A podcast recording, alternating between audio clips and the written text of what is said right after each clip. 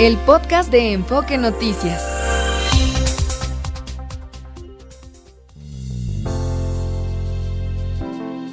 Enfoque Noticias, en resumen.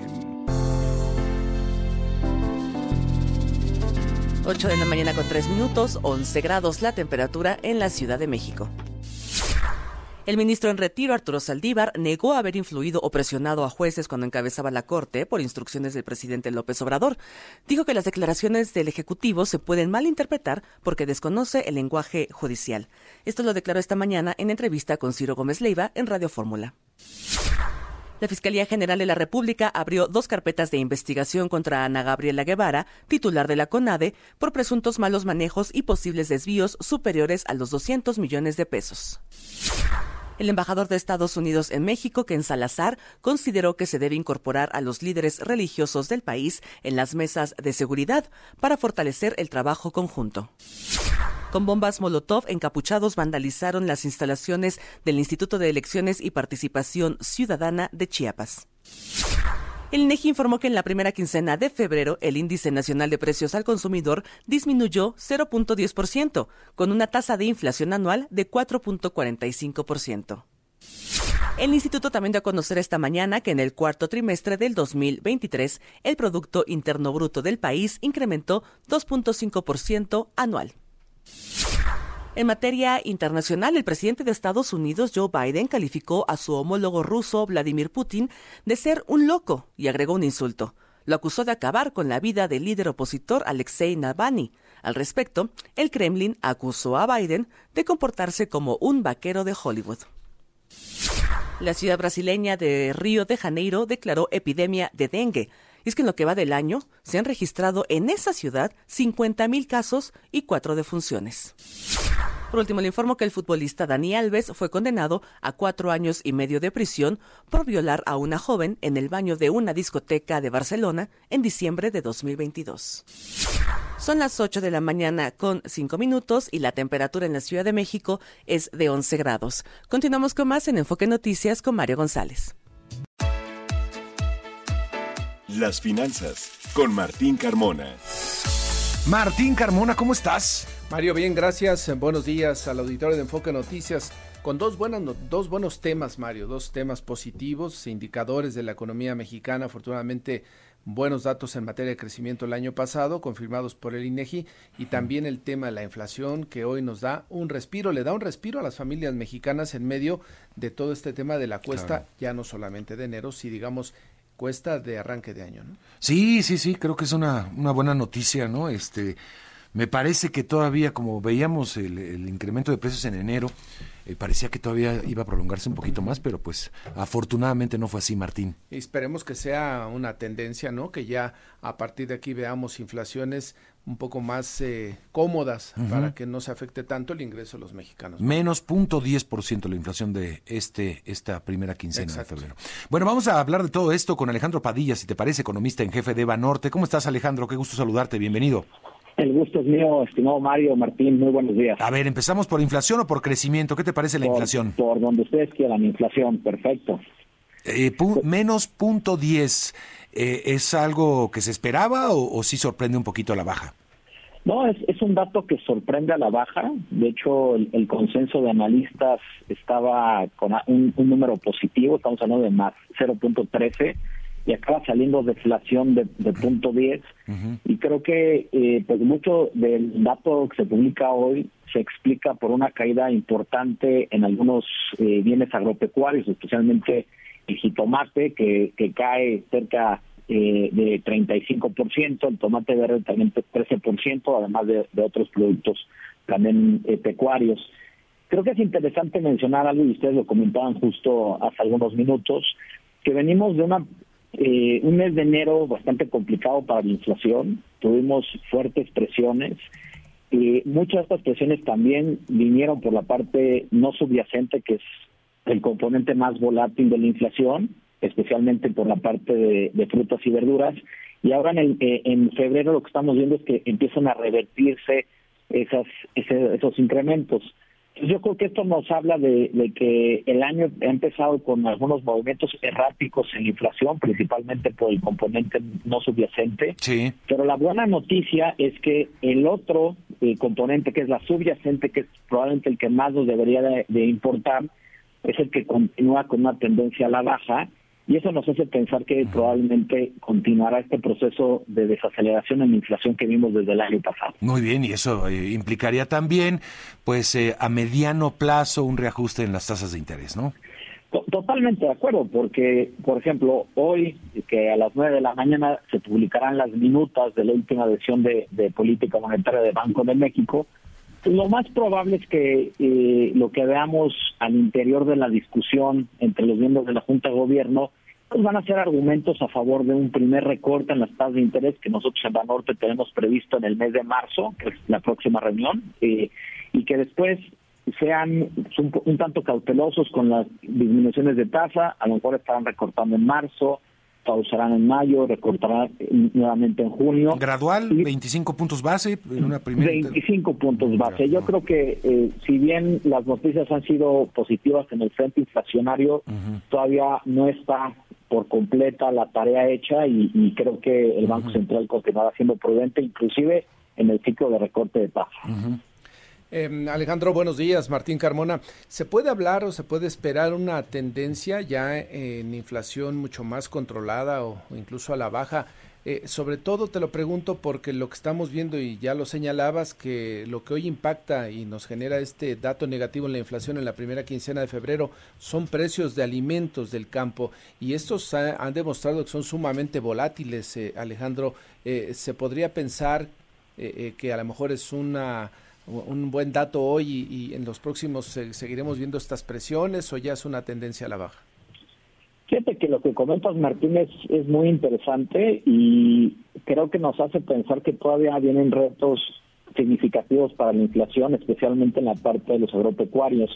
Desafortunadamente, cuando uno hace el monitoreo de el nivel de sequía que hay en el país, ya desde el año pasado ha sido bastante elevado, y estos factores medioambientales adversos no solamente lo estamos viendo en México, sino lo estamos viendo en muchas partes del mundo y eso pudiera generar eh, pues todavía algunas presiones en estos bienes, eh, tanto frutas y verduras como los pecuarios. Pues yo creo que todavía eh, tenemos que seguir analizando quincena por quincena pues un poco el comportamiento de estos de estos bienes. Lo que creo que va a estar sucediendo es que vamos a tener números mucho más volátiles y que pues, eso también va a ser una tarea complicada pues para el Banco Central porque va, a tener que pues, ser muy puntual y muy claro en el, en el análisis de pues, la dinámica de la inflación y ver que esa parte no subyacente que ha estado más volátil no genere presiones en la subyacente, es decir, que no veamos efectos de segundo orden de lo que está pasando con los agropecuarios. Aún así, yo creo que contestando la otra parte de tu pregunta, yo te diría que la inflación debería estar mucho más estable, Quizás se tardará más en, regresar al objetivo del Banco Central, que es el 3%, y eso lo vemos hasta el 2025, pero creo que las noticias en el 2024 pues van a ser un poco más favorables de lo que hemos venido observando al menos en el último par de años. Y ese es yo creo que el argumento principal por parte del Banco Central para dar esta señal que pues, ha sido muy clara desde, desde el último comunicado de política monetaria y hoy debería de enfatizarse en las minutas de que comenzarán ya con los recortes de tasa de interés. ¿Ves algún eh, riesgo en el proceso electoral que estamos viviendo? ¿Alguna alguna propuesta tal vez, o, tendría que ser una propuesta, digamos, que, que comprometa eh, las finanzas públicas, que, mueva tanto, o, más o menos ya está dando el mercado por descontado este lo que pueda pasar en un proceso electoral como el que vivimos, Alejandro? Creo que es una buena pregunta y, me parece que eh, al menos lo que ya está descontado es que va a ser un proceso ordenado y de que pues, probablemente vamos a, mantener un, marco macroeconómico estable, consistente con el perfil crediticio que tenemos de ahorita, que es un triple B y, es, es grado de inversión. Por ejemplo, desde el lado de las finanzas públicas, tenemos un mayor déficit de, para este 2024. Aún así, la deuda sobre PIB sigue estando por abajo del 50% y cuando lo comparamos con países con similar perfil crediticio, pues tenemos un margen de maniobra bastante bastante amplio. Entonces, En la parte fiscal yo creo que ya está ya está descontado. En la parte de cuentas externas también tenemos un, déficit de cuenta corriente sobre PIB, la verdad es que bastante contenido. Entonces yo te diría que que más bien lo, lo que lo que va a estar eh, observando yo creo que el mercado en general, los inversionistas, es hacia adelante, pues eh, una vez que veamos quién queda como presidente o presidenta, pues va, va este, o sea, la continuidad de, ciertas políticas públicas o cómo se van a estar dando. Y creo que lo más importante va a ser el proceso en Estados Unidos, porque pues no podemos descartar que Trump regrese cuatro años más a, a, cambiar las reglas del juego. Y, ya sabemos cómo, cómo, cómo se la juega. ¿no? y además tocaría revisión del TLK, ¿no? Exactamente, el TEMEC se, revisa en el 2026. El discurso que ha tenido hasta el momento Trump ha sido muy claro de, oye, voy a continuar con esta guerra comercial con China que inicié en el 2017, pero también sabemos que él nos presionó para un para firmar eh, una actualización del Tratado de Libre Comercio y ahora lo que va a querer es una completa implementación al pie de la letra. Entonces, eh, creo que creo que lo más, más, importante va a ser ver qué pasa el 5 de noviembre en Estados Unidos y si gana eh, eh, Trump, pues ver de qué manera eso puede influir en, en nuestra relación comercial, migratoria, etcétera, ¿no? Lo que sí es cierto es que han cambiado mucho las cosas en el mundo desde la última vez que él fue presidente. Ahora ya hay este empuje por la relocalización, por, por tener aliados estratégicos muy importantes, el tema del nearshoring, yo creo que las tensiones entre Estados Unidos y, China pues pueden seguir abonando a una mayor integración comercial entre México y Estados Unidos. Y lo hemos visto desde el año pasado, México ya es el principal socio comercial de Estados Unidos. Yo creo que eso es una clara señal de que hay una enorme oportunidad. Simplemente tenemos que ver de qué manera pues hay que este, lidiar con, este personaje que es Donald Trump, ¿no? Exactamente. Alejandro, preguntarte sobre el PIB. El, dato anualizado, 3.2%, pero en el cuarto trimestre, comparado con el tercer trimestre, apenas la economía creció 0.1%. ¿Ves, vislumbras alguna desaceleración o ya era un efecto que debemos esperar, Alejandro? Yo creo que era un efecto que, que ya era esperado, sobre todo porque llevábamos tres trimestres muy fuertes, o sea, sí hubo una moderación en la actividad económica. Aún así, yo te diría que eh, la inercia que trae la economía mexicana desde el 2023 pudiera continuar en este 2024. Recordemos que también en la primera mitad del año vamos a tener pues, un mayor estímulo por parte del gobierno, mayor gasto, tanto en programas sociales como en proyectos de infraestructura. Eso debería de contribuir a la parte de consumo y de inversión. Tenemos también, yo creo, un escenario en donde Estados Unidos no va a entrar en recesión, no creemos que vaya a hacerlo. De hecho, tenemos previsto que este año estaría creciendo 2.2% y eso también debería de ayudar a una gran cantidad de, actividad que está asociada a, Norteamérica. Entonces, en general, yo, yo diría que, que en México todavía poder tener una buena dinámica de crecimiento creo que eh, los datos del primer trimestre de este año pues van a ser muy importantes para, para vislumbrar esta situación, pero pues el mercado laboral se ve bien, el consumo privado se ve bien, la inversión también. Entonces, yo creo que todavía podamos mantener parte de esa inercia. Nuestra estimación es de que el PIB estaría creciendo este año cerca de 2.4%, inclusive hasta poder ser un poco más alto de ese, de ese número que si bien no es el 3.2 del año pasado, pues sigue estando por arriba del potencial y creo que refleja pues, ese componente inercial tan importante que, hemos visto y que probablemente continuará en los siguientes meses. Bien, eh, bueno, pues eh, mm, a ver, ahorita que hablabas de eh, trompismo, al final de cuentas y haciendo un balance de lo que fue, obviamente obligarnos a, perdóname, a renegociar un, acuerdo, eh, las amenazas comerciales de sanciones, algunas que hicieron efectivas en aranceles y todo eso. Pero después de haber establecido esta guerra comercial con China, veía, veíamos los datos ya de que somos el primer socio comercial, no tanto por lo que hemos hecho, sino por lo que dejó de significar China, eh, fue el que cayó más en el comercio con Estados Unidos. Eh, ¿Crees que el balance fue mejor después de todo lo hecho por Trump? Digamos, como que caímos parados de alguna manera. Alejandro? Pues fíjate que ese es un, análisis bien interesante porque si tú te acuerdas al principio de su administración, cada que él tuiteaba algo, el tipo de cambio se subía 30, 40 centavos, había mucha incertidumbre sobre lo que podrá pasar en la parte comercial, Obviamente su narrativa seguía enfocada en, en el tema de migración, y son son temas que además eh, le dan mucho mucho poder con su electorado es, es una retórica que vende mucho no a, los votantes en Estados Unidos especialmente a, los republicanos. Y probablemente va a continuar así. Pero una vez que fue transcurriendo su, su mandato pues la verdad es que ya que tuvimos el Temex pues ya ya no era un, un riesgo latente o, o al menos pues veíamos mayor certeza de que la relación comercial entre ambos países iba a continuar y que no iban a cambiar mucho las cosas.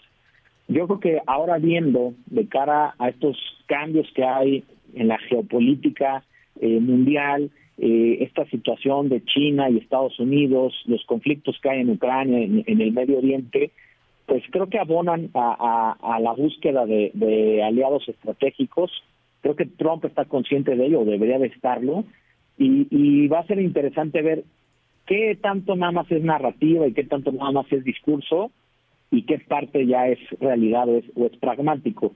Y yo creo que al principio pues puede generar algo de presión por la parte migratoria, porque ya lo ha dicho, algo de presión por eh, algunas disputas que están abiertas al interior del, del TEMEC, pero creo que lo, lo podemos navegar bien y algo que nos ayuda mucho es que Estados Unidos requiere de, estos aliados estratégicos si es que quiere disminuir su exposición a, la parte comercial con China. Y te pongo simplemente un ejemplo, el tema de, del Chips and Science Act, esta estrategia que trae Estados Unidos para reducir eh, eh, esa exposición que tienen a la producción de microprocesadores, a tecnología que viene de Asia, principalmente de China, y tratar de regresarla a Norteamérica, ahí creo que México puede jugar un papel muy importante en la proveeduría, en toda la parte de producción, y, yo le veo, pues creo que un potencial bastante importante a que eso ayude a una mayor integración comercial. Entonces, pues sabemos cómo es Trump, sabemos cómo es su característica,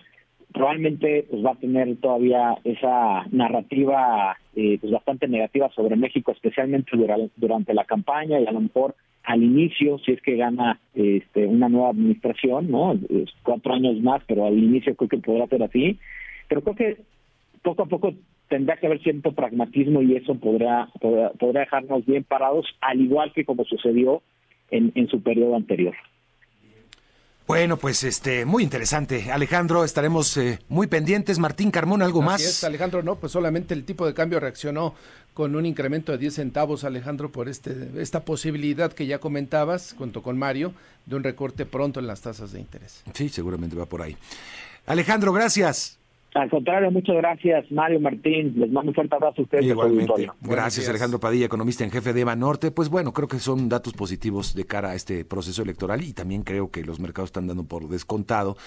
Pues sí, que, que no va a haber mucho más movimiento en políticas públicas y que va en todo caso a haber una continuidad de, lo que estamos viendo si es que gana el, el bloque oficialista encabezado por Claudia Sheinbaum o bien si gana el, eh, la, la fuerza eh, y Corazón por México de Xochitl Galvez, pues que puede haber eh, eh, incluso algunos movimientos interesantes y positivos para la, sobre todo para la inversión extranjera y, otras cosas. Totalmente. Y por lo pronto, hoy para las familias mexicanas, el buen dato de la contención de los precios, del aumento en los precios de los alimentos, Mario, creo que eso es importante destacarlo porque pues su bolsillo se va a mantener relativamente estable en cuanto al ingreso y no se va a deteriorar. Bien, me dice el Malamén en un comentario que habré hecho con Aleida a la vez, la diputada de Morena, eh, a propósito de las eh, conversaciones de las reformas, dice, increíble que apoyes la destrucción del país, dices que este gobierno ha tenido logros positivos, estás muy equivocado, apoyas la destrucción de las instituciones que pretende Morena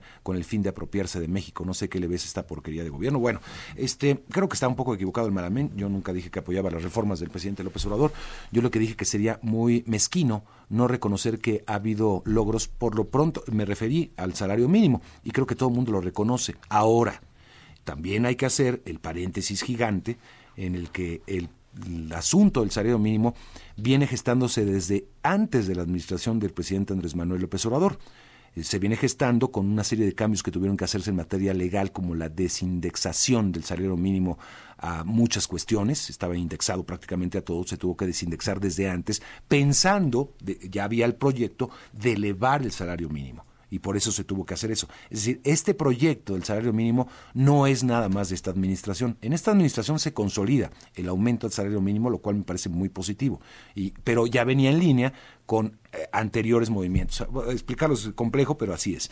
Y hay que recordar, y yo se lo hice ver a la diputada, que en ese, en ese eh, incremento del salario mínimo participaron todas las fuerzas políticas. Es decir, cuando hay buenos proyectos, creo que se puede lograr consenso político. A eso es lo que me refiero. Tiene que haber. Tiene que haber.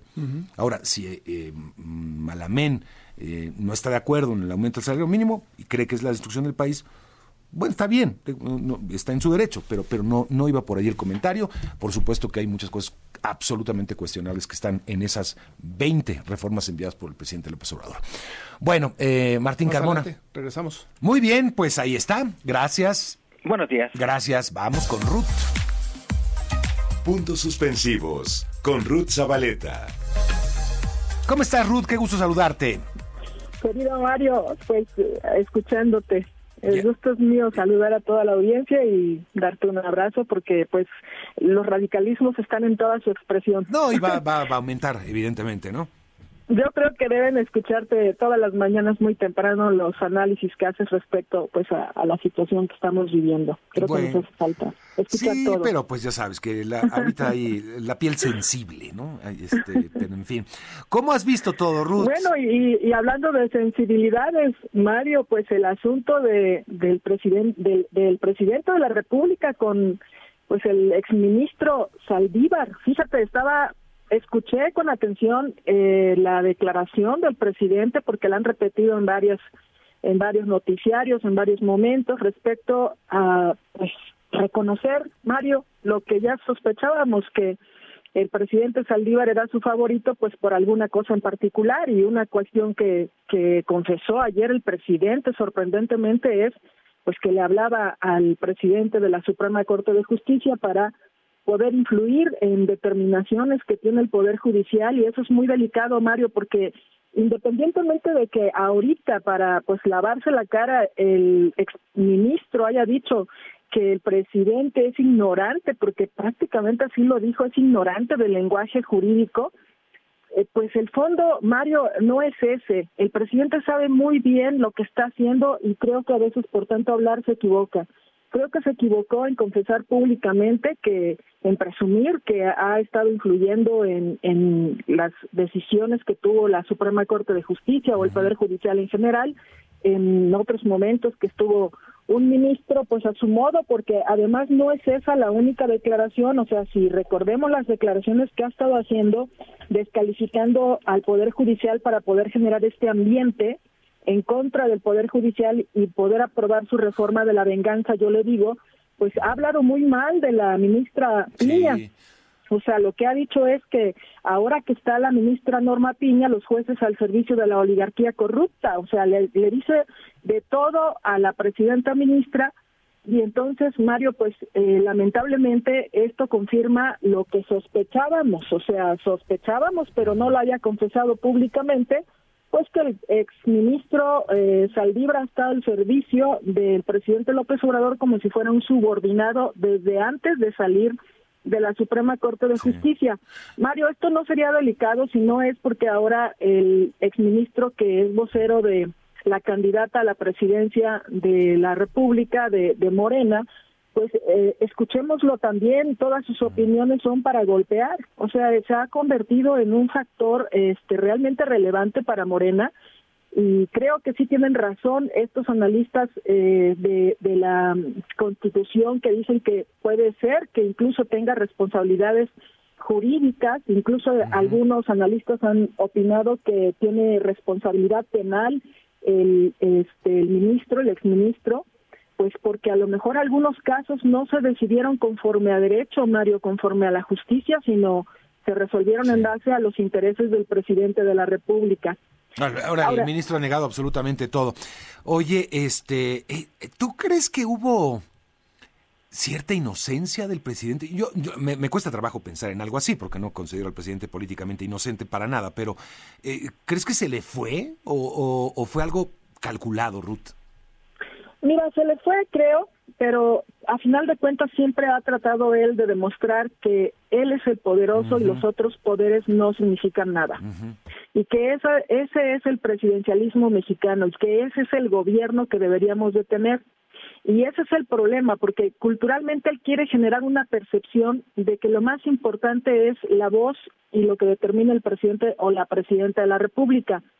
Y ese es el problema, Mario, porque nuestro sistema político ha costado, es que cuando se habla de la Constitución, las personas lo ven como algo, pues un documento escrito, que pues hay muchos peleamos que la Constitución y que este leamos lo que dice la Constitución y que eh, nos eduquemos con la Constitución, pero el problema es que la Constitución lo escrito es lo frío, lo que vemos nada más cotidiano, pero lo que significa la Constitución es que ha habido sangre para construir la Constitución y pactar cómo podemos vivir en paz los mexicanos. Entonces, la división de poder, Mario, eh, es lo principalmente afectado con estas declaraciones del, del presidente y que no haya equilibrio de poder, que no haya división de poder en nuestro país, que solamente haya una voz autocrática que esté tomando decisiones, malas decisiones, porque eso no significa que tengamos buenos resultados en la seguridad pública, que estemos viendo los temas como los del agua. Entonces, Mario, pues afecta a la democracia. O sea, el problema es que la democracia no está funcionando y lo estamos viendo como territorios del, de la República. Ya no hablemos solo de Guerrero, que me conmociona sinceramente, sí, pero pues territorios de la, de la República que se están perdiendo y el presidente está preocupado por presumir cómo somete a los otros poderes, cómo los ha sometido, cómo debería de ser esta relación autocrática y que los ciudadanos crean que esa es la vía. O sea, esa no es la vía. La vía es una democracia consolidada que permita que además los municipios y estados se desarrollen conforme se tienen que desarrollar en los intereses, en base a los intereses de los ciudadanos. O sea, estarse peleando el presidente en el ámbito federal y que no haya resultados buenos en el ámbito local y que haya pues tantos muertos, este, desaparecidos, problemas que no se resuelven, pues nos afecta enormemente a, a los ciudadanos, Mario. Todos sabíamos, Ruth, que había una mala relación entre el presidente López Obrador y la nueva presidenta de la Suprema Corte, Norma Piña. Todos sabíamos que el presidente tenía una excelente relación con, con el ministro Arturo Saldívar, que incluso pues eh, iba frecuentemente a Palacio Nacional para dirimir, ya sabemos, este tipo de temas delicados. No era nada más para comer tamales de chipilín, era para hablar de temas delicados. Bueno, eh, y viendo en retrospectiva, vemos también el cómo el presidente ha maltratado, es la palabra, a la ministra, al otro poder, a un poder del Estado mexicano que es la Suprema Corte de Justicia, al no convocarla a, por ejemplo, eh, ceremonias de Estado, ¿no? E incluso, o sea, de ese tamaño ha sido, o sea, una, una actitud, eh, pues francamente, muy poco política del presidente López Obrador.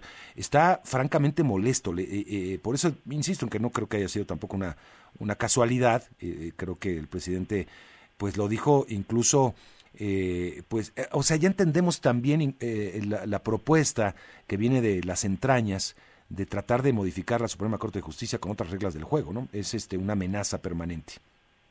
Es una venganza, Mario, es una venganza y lo que hace el presidente contra la presidenta de la Suprema Corte de Justicia se llama violencia política, pero va más allá de eso. Mm. O sea, el presidente lo que quiere es someter al Poder Judicial y lo ha confesado abiertamente, le dice a los ciudadanos, estoy enojado, ¿por qué? Porque antes me obedecían y hoy no me obedecen.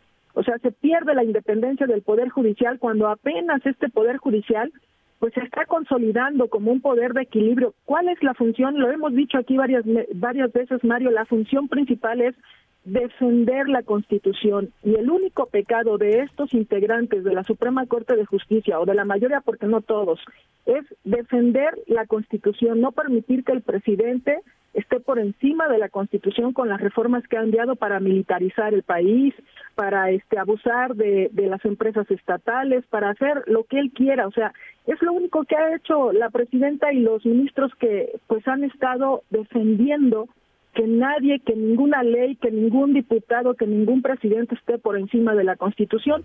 Y eso es lo que el presidente está tratando de combatir con esta eh, reforma que envió, con esta iniciativa de la venganza, le digo porque pues Mario, en otro momento lo vamos a hablar, yo ya la estudié y sinceramente no tiene ni pies ni cabeza. Eso de que este, estemos eligiendo a, ministros a partir de las propuestas que él haga o que el Poder Judicial o que el Poder... Por, tómbola podría ser, Ruth. Pues es una burla, Mario, es, un abuso. O sea, yo no, sinceramente, Creo que el presidente va a intentar con esto tener una bandera para ganar los votos para sus legisladores que quiere tener la mayoría calificada y el último mes de gobierno lograr reformar, lograr reformar la Constitución. Yo espero que los ciudadanos estén atentos a lo que esté sucediendo y no permitan que la democracia sea lesionada por estos intereses de venganza que tiene el presidente. Es muy vengativo el presidente. Los que lo que lo los que lo hemos padecido personalmente sabemos que es muy vengativo. O sea, es una cuestión de venganza, no es una cuestión de estar pensando en un proyecto de país, en un proyecto de nación alternativo que verdaderamente genere mayor riqueza y mejor este bienestar a los ciudadanos. Ese es el problema si viéramos que es un proyecto alternativo que le genera mejores condiciones de vida a los ciudadanos, pues a lo mejor hasta cedemos en ciertas libertades que nos ha estado este, quitando a partir de la militarización o de cosas que se han hecho que no han funcionado. Pero no es así, Mario. Es un problema de que el presidente ya se fijó un objetivo y es, a como dé lugar, exterminar al Poder Judicial, exterminar su independencia y lograr someterlos. Ya no él va a gobernar, pero él pretende pues que su partido siga teniendo la presidencia de la República. Bueno, pues vamos a ver en qué en qué acaba todo esto. Ruth, te agradezco y seguiremos en el tema.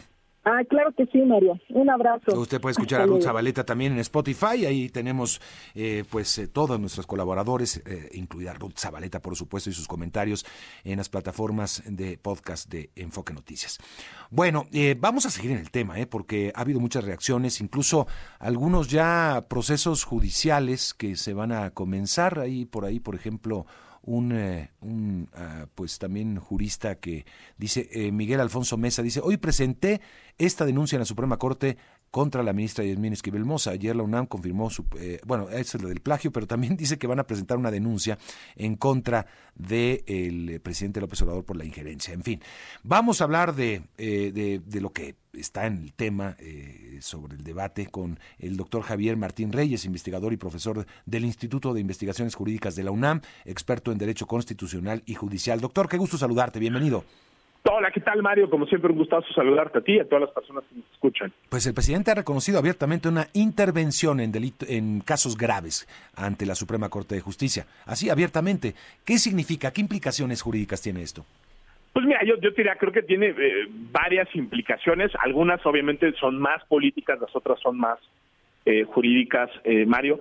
Yo lo que diría, en, en el lado jurídico, pues lo que hace el presidente es confesar la, la comisión de ilícitos, tanto administrativos como posiblemente penales, ¿no? Uno de los pilares de la independencia judicial, Mario, pues es que las juezas y los jueces de este país puedan decidir no a partir de las presiones externas o internas que tengan, sino a partir ¿no? de la Constitución, las leyes, lo que dice el, el ordenamiento jurídico, y a partir de los datos que están probados en los expedientes o en los eh, procedimientos eh, seguidos en forma de juicio, ¿no? Y lo que dice el presidente López Obrador es, miren, cuando teníamos estos asuntos delicados como el de Emilio Lozoya, que por supuesto le interesan mucho al gobierno federal. Y había irregularidades en las investigaciones, él puso un ejemplo muy ilustrativo, ¿no? Oigan, que la fiscalía dijo que lo agarraron a las 3 de la mañana, pero en realidad no fue a las 3 de la mañana, fue a las 11. Bueno, pues le hablábamos a Saldívar, le decíamos que nos interesaba el caso, y luego Saldívar iba a presionar indebidamente a las personas que tenían que decidir esto, para que no consideraran esas irregularidades. Bueno, eso, eh, Mario, es gravísimo. Es gravísimo que cualquier persona quiera presionar a un juez o una eh, jueza, pero es todavía más grave cuando esas presiones vienen del presidente de la Corte y sobre todo, Mario, del Consejo de la Judicatura Federal. Hay que recordar que el Consejo de la Judicatura Federal, ¿no? que presidió también Saldívar cuando fue presidente de la Corte, pues es el órgano que se encarga de iniciar los procedimientos, de sancionar a las personas juzgadoras, es el órgano que decide a dónde se van las juezas y los jueces federales de este eh, eh, país. Cualquier persona que conozca que de juezas o jueces que trabajan en la judicatura sabe, Mario, que pues un día pueden estar en la Ciudad de México, pero después los pueden mandar a otro lado y los pueden mandar eh, a Tamaulipas o los pueden mandar a Baja California, o los pueden mandar a Campeche, o los pueden mandar a Yucatán. Muchas veces, desgraciadamente, esas adscripciones se utilizan para premiar o castigar. Eso es absolutamente indebido. Pero imagínate, llega el presidente del consejo, ¿no? Con una petición de, oye, cuidado con eso, échale un ojo, fíjate que le interesa al gobierno. Bueno, pues esa es una presión absolutamente indebida. Creo que hay una falta administrativa eh, clarísima. Eh, Mario, la ley orgánica, ¿no? Señala que serán sujetos de responsabilidad administrativa quienes atenten en contra de la independencia judicial. A mí me parece que estos, es que, eh, ser ciertos, serían atentados. A ver, el, tema, sí, claro, el, tema es, es, muy grave, es decir, no solamente... Porque uno podría decir, en una democracia no puede haber diálogo entre poderes, yo, yo digo que sí, o sea, ¿cómo, no puede haber un diálogo entre el, eh, la cabeza del Poder Judicial con la cabeza del Poder Ejecutivo o el Legislativo? No solamente están para sacarse una foto en una marcha o en un desfile, tienen que hablar de temas importantes o no. No, totalmente, María. A ver, mira, yo creo que es, es, es absolutamente cierto que tiene que haber un diálogo entre los poderes, pero ese diálogo tiene que ser respetuoso de lo que le toca a cada uno. Ese es el tema. Porque aquí lo que está diciendo el presidente no es que yo esté especulando o ya pensando en cómo es la relación con Saldívar, no. El presidente narró la cadena de decisiones, es decir, él agarraba el teléfono, Saldívar eh, lo escuchaba, y a su vez después daba instrucciones al Díbar, una vez haber eh, conversado, de recibir línea, supongo, y, hablaba con los jueces y magistrados con los que tenía que hablar. O sea, no solamente están hablando de un tema eh, espinoso, delicado, importante para la administración pública, sino que eso tiene una, una serie de consecuencias que el presidente narró específicamente. Totalmente, y mira, y déjame ponerlo así el diálogo entre poderes tiene que ser respetuoso de la cancha de cada uno de los poderes. O sea, el Poder Judicial, o sea, hoy la ministra presidenta Piña, no le puede hablar al presidente para decirle, oye, ¿sabes qué? Este secretario de Hacienda no me cae bien, pues ahí, te lo encargo, ¿no? Pues córrelo, ¿por qué? Porque pues están tardando mucho en hacernos unas transferencias o nosotros necesitamos que nos den más este presupuestos. Es decir, esa sería una petición ilegítima porque la decisión de quién es secretario de Hacienda, pues le corresponde al presidente de la República, le corresponde al Ejecutivo. Pues lo mismo pasa en el judicial, o sea, quien tiene que decidir de nueva cuenta si una persona se vincula o no a proceso, ¿no? Si se le dicta o no prisión preventiva, eh, si a final de cuentas eh, se le condena porque cometió o no un delito, tiene que ser el Poder Judicial a partir de criterios jurídicos, porque en eso radica la independencia y la imparcialidad, ¿no? Cuando llega un poder externo a decir, oye, este nos interesa políticamente, ahí te lo encargo, ¿no? Y un presidente de la Corte se presta para ir, ¿no? Diría el presidente del observador, de paloma mensajera o de halcón amenazante con eh, otros integrantes de la, de la judicatura, ahí lo que se está haciendo es invadir la cancha del Poder Judicial, ahí se está generando una presión indebida y es una presión indebida que tendría que tener consecuencias. No, es que es que bueno, fue muy revelador, ¿no? Todo lo que cosa que ya sabíamos, es decir, veíamos una relación entre Saldiva y el presidente que te, insisto, no nada más era para comer tamales de chipilín, era para hablar de estos temas en, en, la presidencia de la República.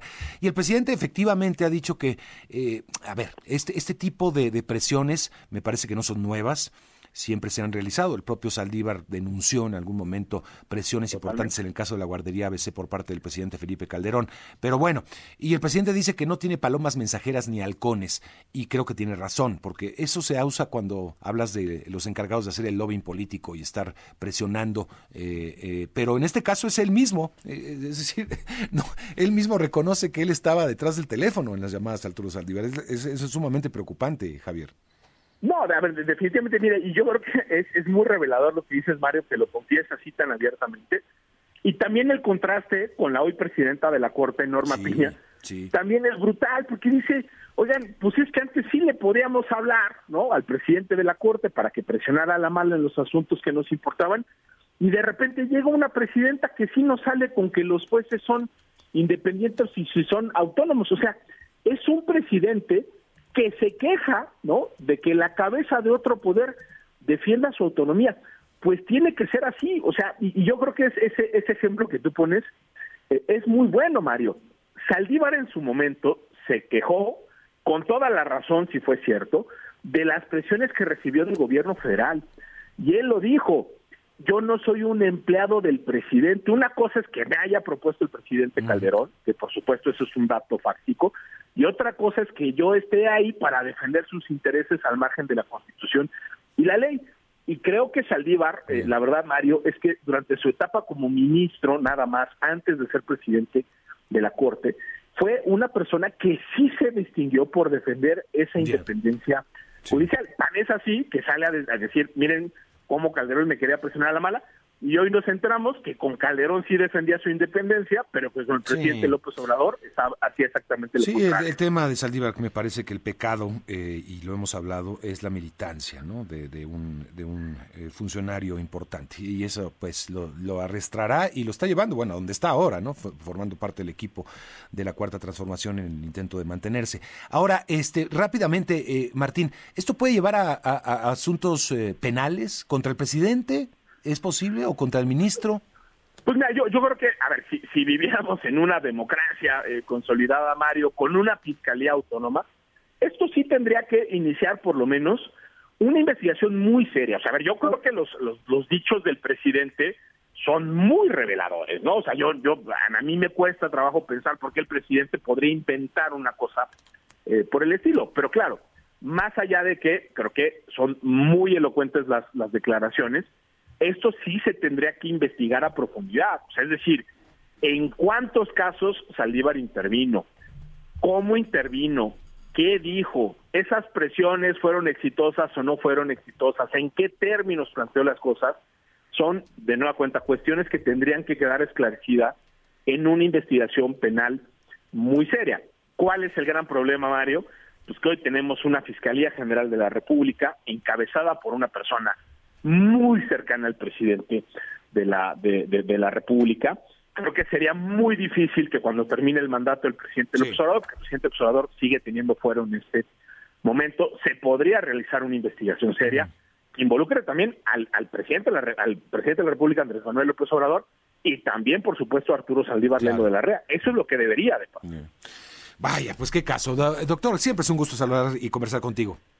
No, hombre, un gustazo, Mario. Te mando un abrazo Igualmente, Javier Martín Reyes es investigador y profesor del Instituto de Investigaciones Jurídicas de la UNAM, experto en Derecho Constitucional y Judicial. Antes me la, la pausa, me llamó mucho la atención esta nota del financiero hablando de la UNAM. Dice, congela la UIF, eh, la Unidad de Inteligencia Financiera, cuentas de la UNAM. La Unidad de Inteligencia Financiera de la Secretaría de Hacienda bloqueó dos cuentas bancarias de la UNAM por presuntas irregularidades financieras. La unidad, eh, que encabeza Pablo Gómez, incluyó a la máxima casa de estudios en la lista de personas bloqueadas y ordenó la custodia de activos en dos cuentas abiertas por la Facultad de Medicina en Banco Santander. Bueno, pues un interesante caso. Vámonos a la pausa. Regreso, 8 de la mañana, 51 minutos. Enfoque Noticias con Mario González por Radio 1000 en el 1000 de AM y Stereo 100 100.1 de FM. Continuamos. Vamos con esta nota de Puebla, esta tragedia que ha pasado con los alpinistas. Eh, bueno, son al menos 20 rescatistas que mantienen la búsqueda de un, excursionista allá en el pico de Orizaba, tras un ascenso pues que resultó fallido por condiciones climáticas adversas, eh, que está sumando al momento ya dos muertos y nueve personas rescatadas. Eh, entre los muertos, desafortunadamente, estaba uno de los guías que fue encontrado recientemente. Y vamos con Edmundo Campos para que nos amplíe. ¿Cómo estás, Edmundo? Qué gusto saludarte. Qué gusto saludarte, Mario. Muy buenos días. Sí, es realmente una historia que se ha tejido eh, desde el sábado pasado, cuando un grupo de 12 personas, 10 hombres y dos mujeres, subieron al pico de Orizaba. Hay que mencionar, Mario, que ese día, como todo el mundo lo sabe, entró un frente frío que puso las condiciones pues, en la zona bastante adversas y que eso evidentemente colaboró para que esto no saliera nada bien. Este grupo subió del lado de Puebla, la intención era que llegaran hacia Veracruz eh, como, como meta, como destino final. Sin embargo, por la situación que se fue presentando con el clima, el grupo se empezó a separar, empezaron también los problemas de salud y bueno, pues muy desafortunadamente el saldo, como ya lo mencionabas hasta el momento, es de dos personas que fallecieron. Uno es el guía que llegó esta madrugada ya su cuerpo hacia la zona del refugio, específicamente pues eh, pudieron defenderlo a Achicitla en espera de la llegada de la Fiscalía de Puebla para que se llevaran a cabo los procedimientos correspondientes. El otro cuerpo fue encontrado 48 horas antes, se trata de una mujer. Todos son originarios de Jalisco y muy desafortunadamente pues encontraron esta esta situación. Eh, durante estas jornadas que han sido pues ya desde el sábado hasta ahora, han sido primero un grupo de 40, después de 20, como ya lo mencionabas, de rescatistas que están en busca, pues de uno más, se trata de José Luis, una persona que eh, presuntamente había acompañado al guía eh, en los últimos minutos, sin embargo, eh, lo que dicen los rescatistas y que Protección Civil y también Gobernación confirman es que en el descenso del cuerpo del guía en las últimas horas se encontró un teléfono celular en el pico de Orizaba este teléfono corresponde a José Luis, que es la persona a la que se está buscando. Sin embargo, de su paradero no se sabe nada, desafortunadamente, y se va a continuar la búsqueda. El gobierno de Puebla, para eh, concretar, eh, Mario, ha puesto a disposición los helicópteros del gobierno del Estado en caso de que sea requerido el traslado de los cuerpos por esa vía hacia Jalisco. Eh, hay que mencionar que Catarino Miranda San Román es el titular de Protección Civil y así hablaba del rescate de los cuerpos. Escuchemos. Y solo una persona pudo dar aviso a las autoridades emitiendo el reporte correspondiente sobre lo sucedido.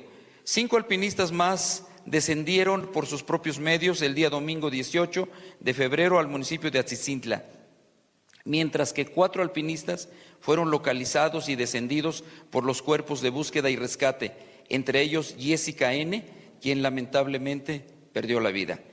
El día de ayer, martes, por la tarde-noche, los equipos de búsqueda y rescate lograron localizar el cuerpo sin vida de Luis N., quien era el guía de la expedición. Y bueno, pues este cuerpo fue el que descendió esta madrugada, Mario, y que bueno, pues se sigue la búsqueda, como mencionamos, de José Luis, el teléfono está localizado, pero hay que también recordar que ese, esa elevación, la más importante de México, el pico de Orizaba, se ha convertido en tumba de innumerables personas nacionales e internacionales, extranjeros que intentan subir pues a este a este volcán inactivo y que muy desafortunadamente encuentran la muerte. ¿Cuáles son los digamos las complicaciones que encuentran? Evidentemente el clima que hoy ha mejorado, pero se encuentran con barrancas, eh, que son de cientos de metros y que como lo hemos reportado en ocasiones anteriores, bueno, pues eh, finalmente no se pueden hacer rescates. Recordarán hace algunos años también la localización en el glaciar de algunas eh, momias que, se, que llamaron mucho la atención. Bueno, pues no eran más que expedicionistas que se quedaron en su momento cubiertos por, por las capas de nieve y que, bueno, pues en algún momento fueron localizadas algunas descendidas. Pero bueno, pues hoy en día se está haciendo esta búsqueda, el rescate o la búsqueda se está haciendo pues a partir de las 7 de la mañana y así es, continuarán hasta que se encuentre mayo. No, y tiene que haber condiciones eh, del clima favorables para la búsqueda, si no, pues pones en riesgo a más personas. Así que, bueno, estaremos pendientes. Qué historia, Edmundo. Gracias. A la orden, Mario. Eh, eh, gracias y gracias por el informe de Mundo Campos desde Puebla. Bueno, vámonos a la pausa. Ya son las nueve de la mañana, un minuto tiempo del centro de la República en la primera emisión de Enfoque Noticias y regresamos con el resumen a cargo de mi compañera Fabiola Reza. El podcast de Enfoque Noticias.